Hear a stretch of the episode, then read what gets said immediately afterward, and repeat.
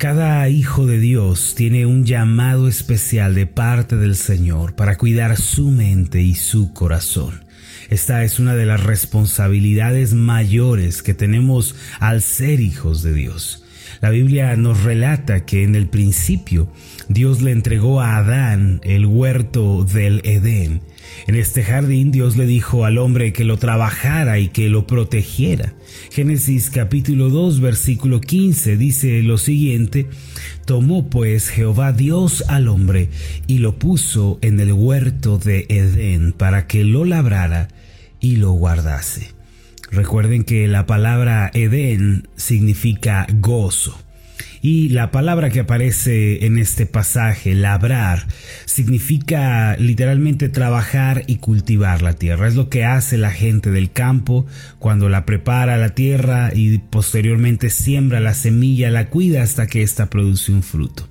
Adán, en pocas palabras, tenía la responsabilidad de trabajar diariamente en este jardín. Él debía sembrar semillas para luego recoger su fruto. De una manera asombrosa, la palabra labrar es la misma que usa el apóstol Pablo en Romanos capítulo 8, versículos 5 y 6, cuando habla del cuidado de la mente y de los pensamientos. El pasaje dice de esta manera, porque los que son de la carne, es decir, los que no han nacido de nuevo, no han tenido la experiencia de regeneración, piensan en las cosas de la carne. Pero los que son del Espíritu, en las cosas del Espíritu. ¿Cómo podemos nosotros llegar a tener el Espíritu Santo? ¿Cómo se recibe el Espíritu Santo? ¿Acaso hay que pagar por él? ¿Hay que ir a un templo en particular para recibir el Espíritu Santo? ¿Cómo se recibe en nuestra vida? Efesios capítulo 1, versículo 3 nos da la respuesta. El apóstol Pablo explica que cuando una persona cree en el Evangelio, recibe a Cristo, en consecuencia también recibe el Espíritu Santo como un sello de garantía para la eternidad. El pasaje de Efesios capítulo 1 versículo 13 dice, en él también vosotros, habiendo oído la palabra de verdad, el evangelio de vuestra salvación y habiendo creído en él, fuisteis sellados con el Espíritu Santo de la promesa. Es decir, a partir del momento en el que creemos en Cristo y le recibimos como Señor y Salvador, una vez que escuchamos el mensaje del Evangelio, nos arrepentimos de nuestros pecados, entonces tenemos el Espíritu. Y dice el apóstol Pablo en Romanos 8, 5 y 6, porque los que son de la carne piensan en las cosas de la carne, pero los que son del Espíritu en las cosas del Espíritu. Y aquí quiero aprovechar para preguntar, ¿ya recibió a Cristo como Señor y Salvador suficiente? ¿Ya creyó en el Evangelio? ¿Ya recibió al Salvador Jesucristo en su vida? Dice el apóstol Pablo que las personas están divididas en dos grupos, los que son de la carne y los que son del Espíritu, los que no han nacido de nuevo y los que ya tuvieron la experiencia del nuevo nacimiento. Y dice además en este pasaje de Romanos 8, versículos 5 y 6, porque el ocuparse, y a mí me gustaría que subrayáramos esa palabra ocuparse, de la carne es muerte, pero el ocuparse del Espíritu es vida y paz. Esta palabra ocuparse es la misma palabra que se usa en Génesis 2.15 cuando Dios le dice a Adán que labre la tierra, que la trabaje.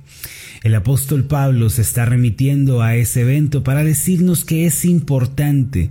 Así como se trabaja la tierra, se siembra una semilla y se recoge un fruto, también es importante que nosotros cuidemos de la misma manera la mente, la labremos, sembremos en ella semillas para que el día de mañana produzcan un fruto. Si nuestra mente está fija en las cosas de la carne, eso va a producir un fruto. ¿Cuál es? La muerte, la decadencia. ¿sí? y todas sus implicaciones, pero si trabajamos nuestra mente y corazón, el jardín de nuestro interior, a través de lo espiritual, buscamos la verdad de Dios, vamos a cosechar un fruto diferente. ¿Cuál es?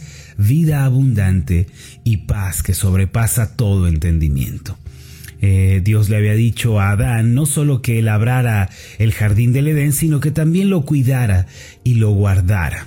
Sin embargo, ¿de qué debía cuidar ese precioso lugar que Dios le había dado. ¿De qué lo debía guardar?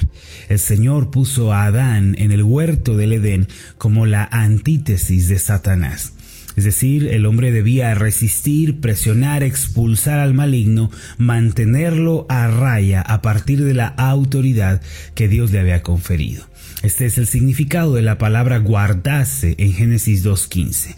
De una manera asombrosamente similar, mis amados, Dios nos ha dado a cada uno de nosotros un jardín.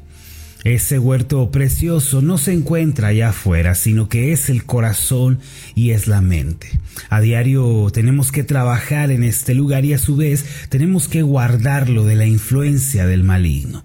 Todavía el día de hoy los que han sido redimidos por la sangre de Jesús, ellos tienen que hacer frente a la opresión del maligno y echarlo fuera mediante la palabra de Dios, el poder del Espíritu Santo y la oración.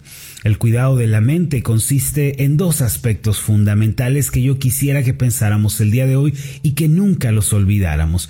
El cuidado de la mente tiene dos partes muy importantes. No podemos separar la una de la otra. ¿Cuáles son estas dos partes? En primer lugar, es el gran esfuerzo que se tiene que hacer para erradicar los malos pensamientos, desarraigar las ideas erróneas, tales como el temor, la inferioridad, la culpa, la ansiedad, el resentimiento, etc. Hay un gran esfuerzo que se tiene que hacer para desarraigar estos pensamientos. Esa es la primera parte del cuidado de la mente.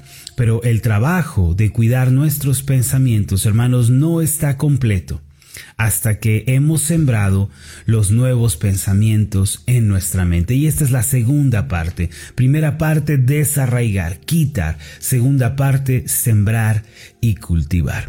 Este es el segundo aspecto. Miren, uno puede invertir mucho tiempo erradicando un mal pensamiento, pero si en su lugar no siembra uno nuevo, entonces la hierba mala del pecado echará raíces de nuevo. El Señor Jesús habló en una de sus parábolas acerca de un espíritu malo que sale de un hombre. Él usó este ejemplo para ayudarnos a entender una realidad espiritual.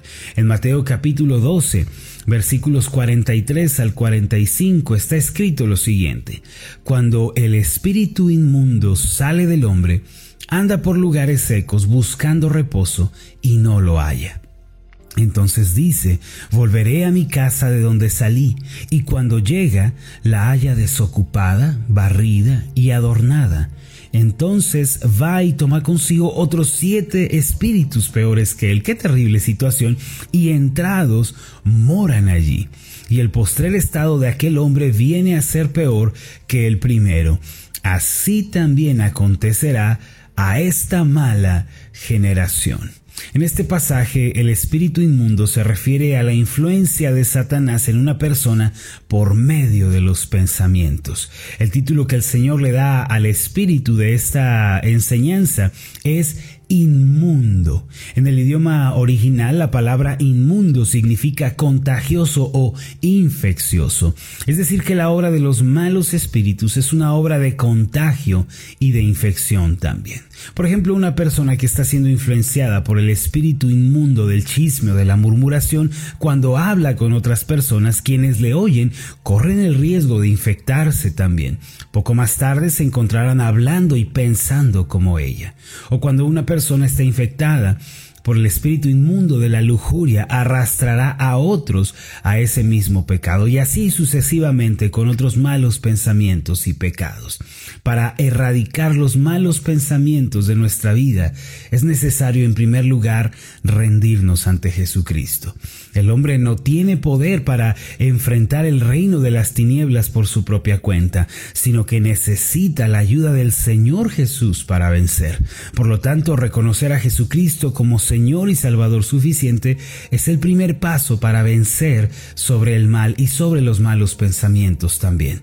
En la parábola se nos dice que este espíritu inmundo, al salir y no encontrar reposo, dice, volveré a mi casa. Al llegar encuentra orden, limpieza, encuentra que el lugar está bien arreglado, pero los malos espíritus nunca están contentos con algo así. En esta parábola el Señor está usando esta dramatización para revelarnos una poderosa verdad espiritual. ¿Cuál es? es el secreto de mantener no solo el corazón y la mente alejados de los malos pensamientos, que ya dijimos, esa es la primera parte, sino la realidad de llenar la mente con las cosas correctas. En esta ilustración, cuando los malos pensamientos no son sustituidos y reemplazados con nuevos pensamientos santos, justos, puros, dignos, entonces los pensamientos erróneos sembrarán y plantearán peores ideas y razonamientos y por ende la condición de la persona viene a ser peor. Ahora, ¿cuáles son estos pensamientos que deben llenar nuestro corazón? ¿Cuáles son los pensamientos a los cuales debemos aferrarnos y sostenernos? Son los pensamientos de confianza, cercanía en Dios, fortaleza. Es un pensamiento de posibilidades, un pensamiento, en pocas palabras, de esperanza. Cuando estos pensamientos llenan nuestra mente, comenzamos a vivir con gozo y con esperanza también. A partir de esta semana, por medio de las meditaciones, yo quiero ayudar a cada uno de ustedes a desarraigar los pensamientos erróneos y esos pensamientos eh, pecaminosos para que puedan llevar una vida más abundante. Asimismo, quiero impulsarles a sembrar la mentalidad de los hijos de Dios en sus corazones. ¿Cuál es la esencia de la mentalidad de un cristiano? La respuesta se encuentra en Filipenses capítulo 4, versículo 8, que dice, Por lo demás, hermanos míos, todo lo que es verdadero, es decir, la verdad, todo lo honesto, honestidad, todo lo justo, justicia y rectitud, todo lo que es puro, pureza, todo lo amable, amor, gentileza, misericordia, todo lo que es de buen nombre, todo lo que es santo, si hay virtud alguna, si algo digno de alabanza, dice el apóstol Pablo, en esto pensad. Al tener esta clase de pensamientos, la gracia de Dios y su paz rebosarán en nuestra vida y entonces grandes milagros comenzarán a sucedernos. Vamos a hacer una oración. Padre Celestial, gracias por el jardín que pusiste en nuestro corazón, un jardín para que lo labráramos y lo guardáramos. El día de hoy te pido, Señor, que nos despiertes a esta realidad y nos muestres que es importante cuidar nuestros pensamientos. Nadie más lo hará por nosotros, nadie más cuidará nuestro corazón. Es una responsabilidad personal e individual que tú nos diste a cada uno de nosotros. Señor, ayúdanos a fijar la mente en las cosas espirituales, a fijarnos en lo eterno, en la palabra, en la verdad. Ayúdanos, Señor, a mantener esa actitud y siempre nuestros ojos puestos hacia ti. Sabemos que lo que vamos a cosechar el día de mañana es vida abundante, una vida plena y paz. Gracias te damos en el nombre de Jesús. Amén y amén.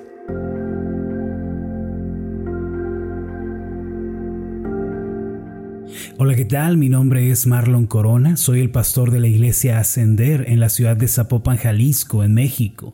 Le agradezco mucho por haberme seguido con esta meditación.